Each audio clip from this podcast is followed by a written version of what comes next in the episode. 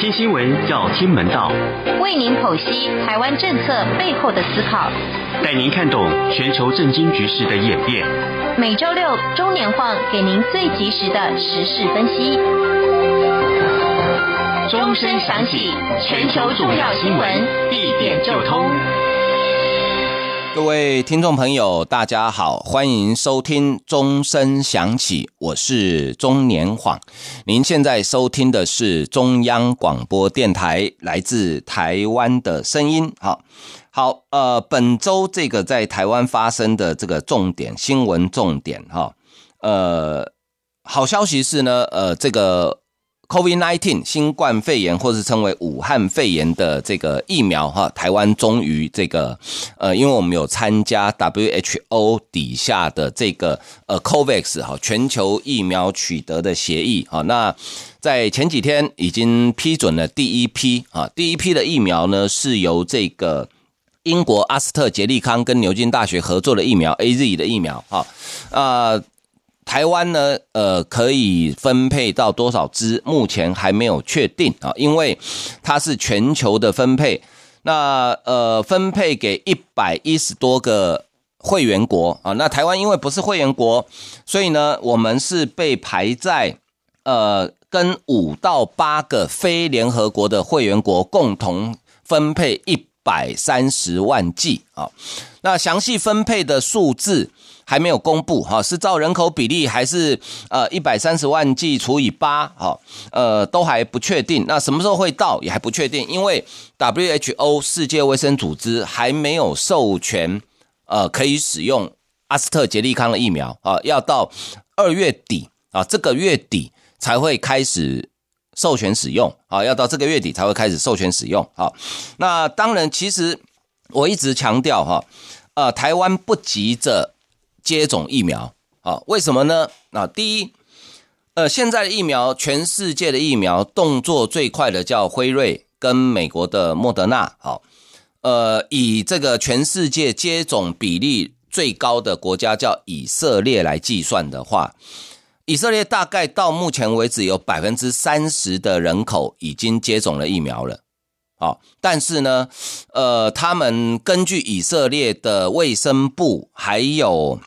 呃这个研究单位的研究，哈，就这个疫苗能不能够避免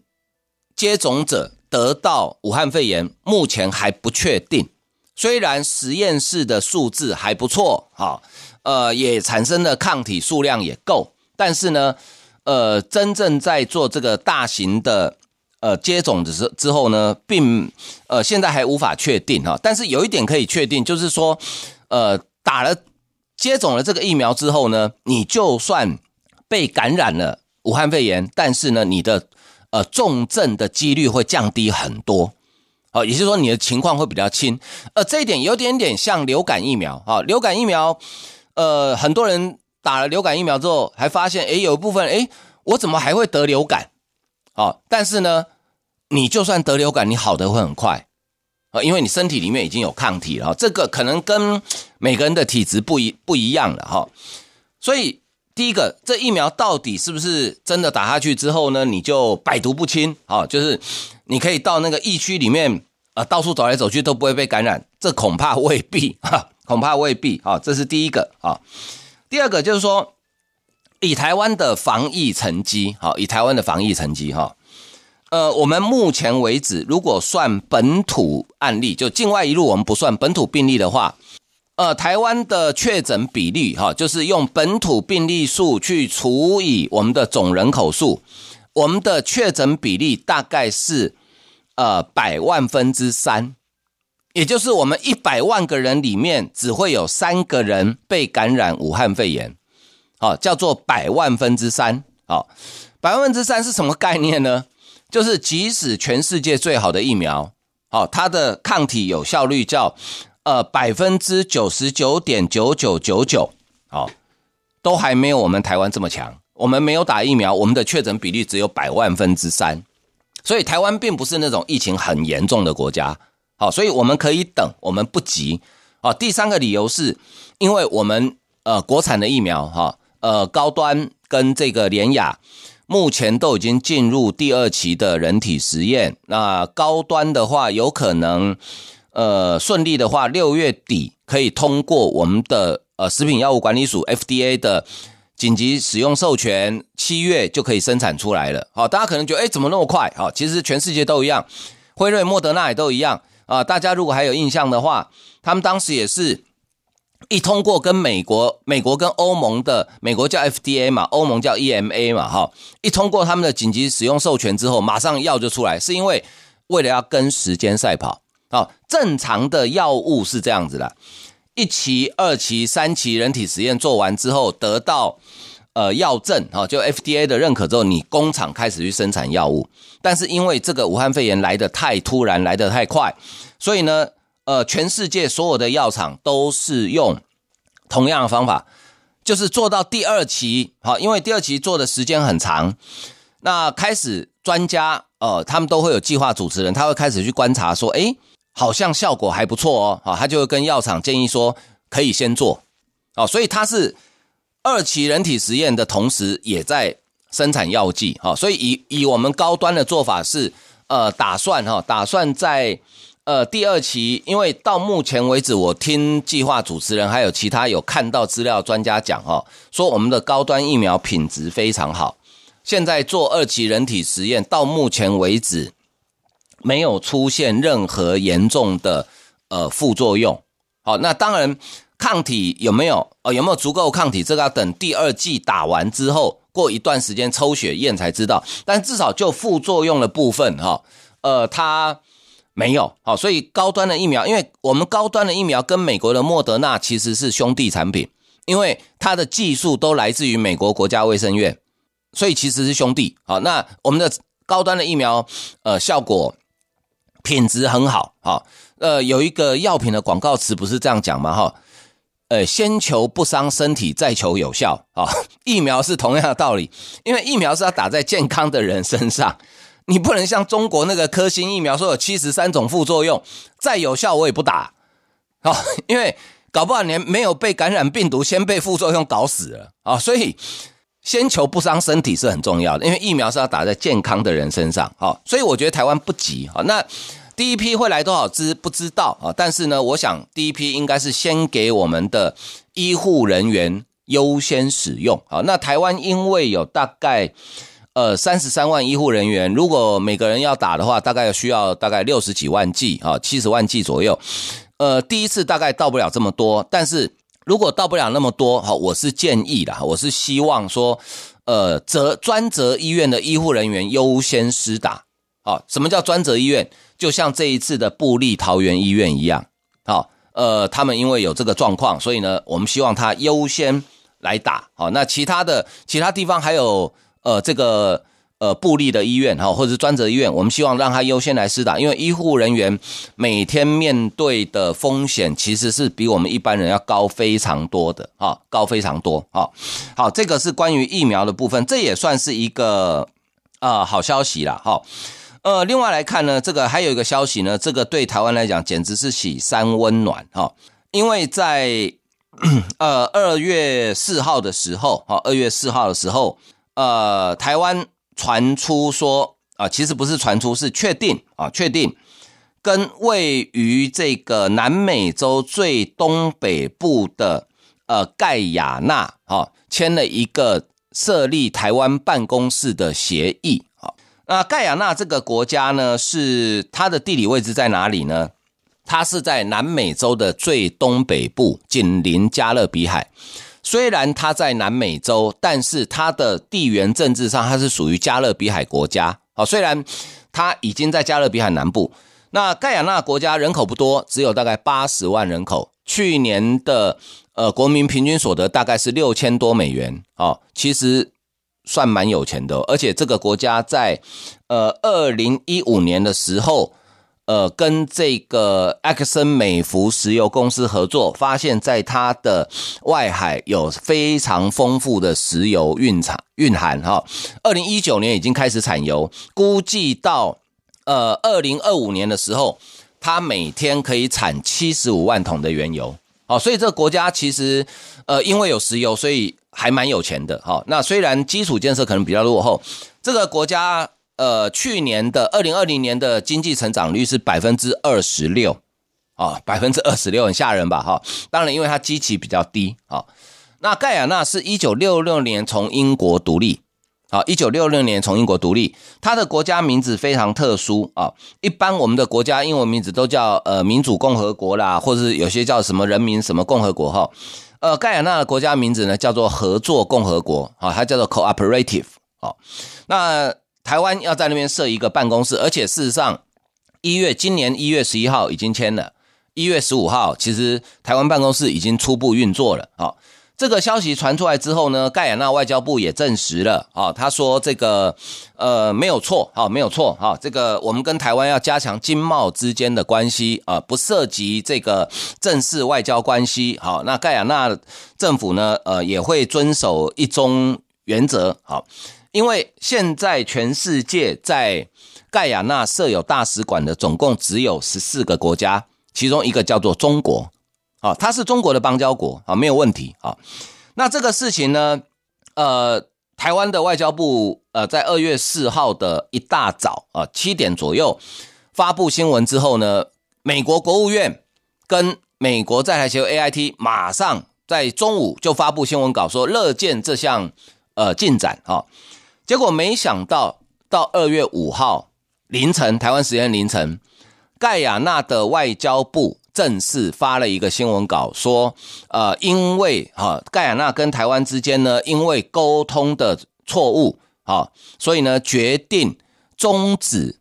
协议，好，也就是说在二十四小时之内，对台湾人来讲，好是喜三温暖，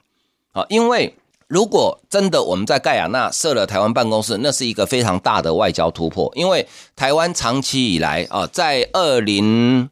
零九年吧。我们在委内瑞拉原本有一个呃代表处，但是后来撤掉了。那台湾在南美洲呢，也就是在南美，应该严格来讲，南美洲的北部，因为我们南美洲有一个邦交国叫巴拉圭，但是巴拉圭是在南美洲的比较中南部啊，在靠近它在巴西的南边，已经靠近阿根廷、智利了啊，比较南部。那南美洲的北部这一大块完全没有台湾的任何官方或非官方的。办公地点，那如果有盖亚纳的话，因为盖亚纳邻国有法属苏利南，有委内瑞拉，哈，它是加勒比海非常重要的一个国家，好，如果台湾在盖亚纳可以设一个台湾办公室，那对于台湾将来经营南美洲的北部其实是很有帮助的，更何况这里面还有台美之间共同的战略利益，因为我们知道中美洲跟加勒比海地区向来被美国认为这是我的后花园，好。所以，为什么在一九六零年代，当苏联在古巴要设飞弹基地的时候，呃，这个美国会如此火大，好，会呃几乎濒临战争边缘，也要把这个古巴的飞弹基地把它拆掉，哦，因为古巴到美国的佛罗里达州 不用飞弹，快艇很快就到了。啊，所以，呃，那可是这几年中国在加勒比海地区跟中美洲，哈，其实呃。拓展势力拓展得非常快，所以其实呢，呃，我们跟盖亚纳原本是毫无渊源，好，那为什么可以签这个台湾办公室这个协议呢？主要就是因为美国的国务卿庞佩奥签的线啊，前国务卿的啊，因为盖亚纳去年 八月大选，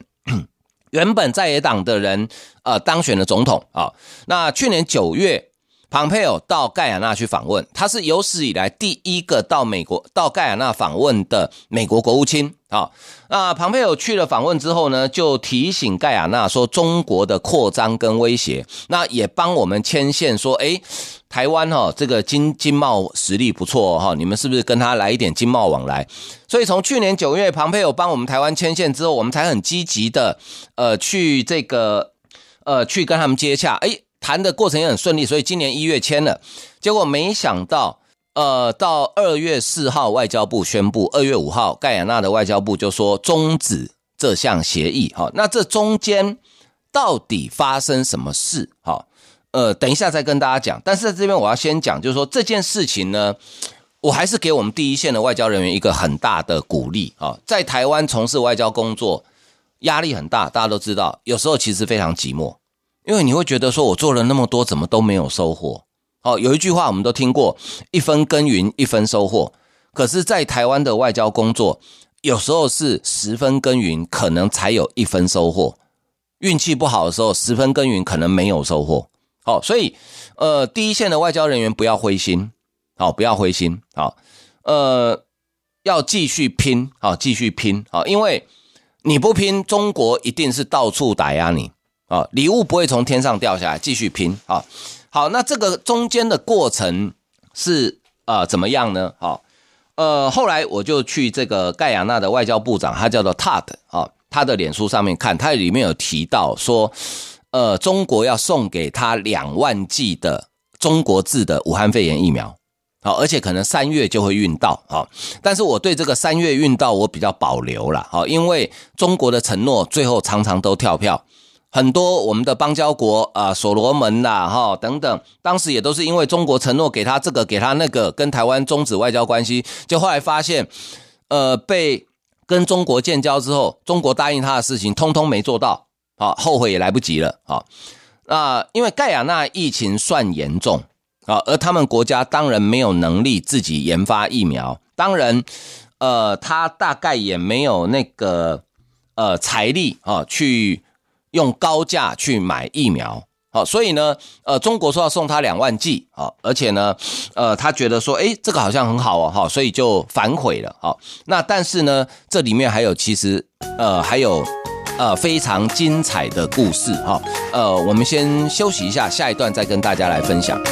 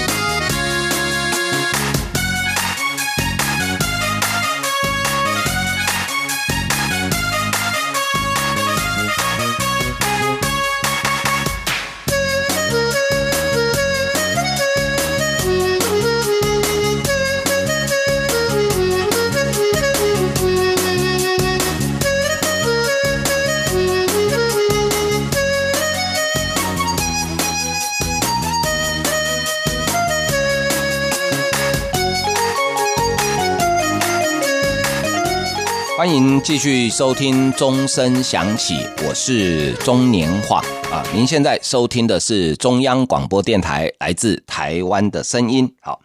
呃，对中国的驻盖亚纳的这个大使啊来讲哈，非常丢脸的一件事是，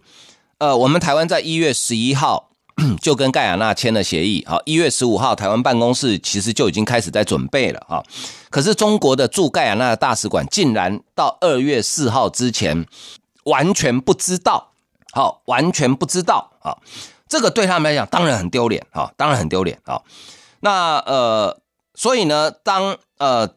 二月四号台湾的外交部呃宣布之后，啊，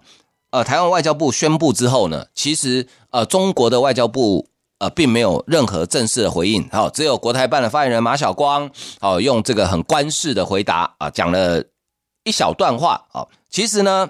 后来事后才传出，哈，呃，因为中国的大使，哈，中国驻盖亚纳的大使，哈，呃，其实早就，呃，可能有听到风声了，哦，可能有听到风声了，哦，所以呢，呃，早在二月四号之前就已经跟盖亚纳外交部说，啊，他要请假回家了，哦，这很少见，哦，这很少见，因为驻外的大使是不能随便落跑的，啊，呃，所以呢，呃，他就觉得。当时大家就觉得有点怪啊，但是因为我们双方的保密功夫非常之好，哦，所以呢，这个呃他就没有呃进一步查证，没也没办法查证。结果这个在台湾的我们的外交部发布消息之后呢，中国的使馆人员由临时的代办叫做陈习光啊，带了一群人直接杀到他们外交部长陶德的办公室，好，要求对方正式发表声明撤销与台湾的协议啊。那已经签了，要怎么撤销呢？他就是哈用啊这个。疫苗，好，因为盖亚纳人口虽然不到八十万，但是武汉肺炎确诊病例已经高达四千多例，哦，中国上个月有承诺要给他两万剂的疫苗，而且呢，呃，解决盖亚纳这个医疗系统已经快崩溃的这个问题，好，所以呢，这个中国的外交部代办，哈，陈锡光带人到陶德的办公室呢，哈。之后呢，哈，那就要求哈，要求这个陶德哈，一定要把这个协议取消掉，否则，而且中国的代表呢有多强势，你知道吗？一群人是在那边待了一整天不走，到陶德盖亚纳的外交部长，好，陶德发布新闻稿之后才离开，好，他就威胁他，很简单，你不发，好，我们就停止。疫苗不给你，而且给你的医疗资源也取消。好，紧盯着他们的外交部拟定正式声明发布之后，相关人员才离开。好，那这个后来在盖亚纳外交部发布终止跟台湾的协议之后呢，他们的外交部长陶德马上发布新闻稿，证实有跟陈锡来会晤，双方讨论两国利益以及合作的议题。啊，那与此同时呢，陶德。也公布了，陈锡来代表中国政府证实，提供给盖亚纳两万剂中国制的疫苗已经得到批准。啊，呃，问题是哈，你说要疫苗嘛，台湾大概没有办法给你了哈。但是你说要这个医疗哈，其实你应该找台湾嘛。哦，台湾的医疗是全世界最好的诶。哦，台湾的医疗是全世界最好的，你又不找台湾，你去找中国干什么嘛？哦，那掐贵腿有多啊？哦，那这个就是中国的手段。哦，其实中国在全世界打压台湾的手段还有很多。还记不记得我们在呃非洲有一个邦交国叫做布呃这个布吉纳法索？好，布吉纳法索啊，布吉纳法索呢也是在这个。二零一八年跟台湾终止呃这个外交的正式的外交关系，好，当时中国是如何威胁呢？呃，他是用撤掉联合国的维和部队来威胁布吉纳法索，啊，因为中国是联合国常务理事国，啊，他的确是有可能有这个影响力的，好，而且因为二零一八年当时美国的总统，啊。呃，当时是这个川普总统啊，川普总统当时对于呃非洲的事务其实并没有呃太多的这个呃投入。哈，根据当时中央社的一篇报道，他是这样说的哈，因为中国是先操作巴拿马跟台湾断交，然后呢，呃，美国在内等等国家呢就已经开始警觉说，诶，哇，你在加勒比海、中南美洲，中国的动作太多了，所以当时其实美国。奥巴马时代真的是外交根本在睡觉，啊，中国已经在那边插旗多久了，哈，奥巴马美国完全没有警觉，一直到巴拿马，因为巴拿马对美国来讲太重要了，巴拿马运河是由美国代管的，好，所以开始，然后呢，呃，中国当时呃这个巴拿马哈，策动巴拿马跟台湾断交之后呢，哦，美国等国家开始注意，其实不止在美国，哈，包含像这个。之前很多案例啊，中国在外交上真的是各种恶劣手段用不断了哈。用钱是我们最常知道的，那比如说这个，他还常常利用他在联合国安全理事会的这个会常任会常任理事国这个身份哈，常常破坏搞破坏。比如说一九九九年，记不记得马其顿曾经跟台湾建交？啊，当时是李登辉前总统，我记得那时候外交部长好像是胡志强吧？啊。结果三天之后就断交了，为什么呢？因为中国施压说，你跟台湾建交，那我就提早结束维和部队的任务。因为马其顿当时有内战的问题。好，二零零六年海地选出新的总统，好，中国呢是也是一样，用终止联合国维和任务要呃威胁，好、哦、要求海地拒绝让当时的行政院长苏贞昌啊、参加他们总统的就职典礼。好、那布吉纳法索也是一样，不断的在受到中国的威胁，说好、要停止维和部队的任务。好、也，因因为呃因为布吉纳法索非常需要。呃，联合国的维和部队，哦，所以呢，呃，没办法啊，布吉纳法索最后为了他们国家利益的考量，只好忍痛接受，啊，只好忍痛接受这样的呃决定，跟台湾终止外交关系，啊，这个就是中国在过去不断对台湾打压，呃，所使用的手段，啊，所使用的手段，啊，那这一次呢，这一次因为啊，因为这个。呃，中国的这个呃动作呢，其实它也引起哈呃很美国包含美国呃这些国家里面的呃这个重视啊，因为呃中国这个动作就再次展现出它在呃中美洲加勒比海地区的影响力，好呃它再次展现出它的影响力，我想这个给。呃，刚上任的拜登政府哈，应该是一个非常严厉的警告，好，应该是一个非常严厉的警告。也就是说，在过去在美国忽略的情况之下，啊，在美国忽略的情况之下呢，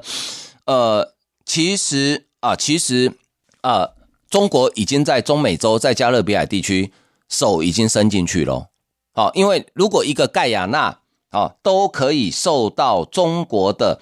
这样恐吓跟威胁，啊，那你觉得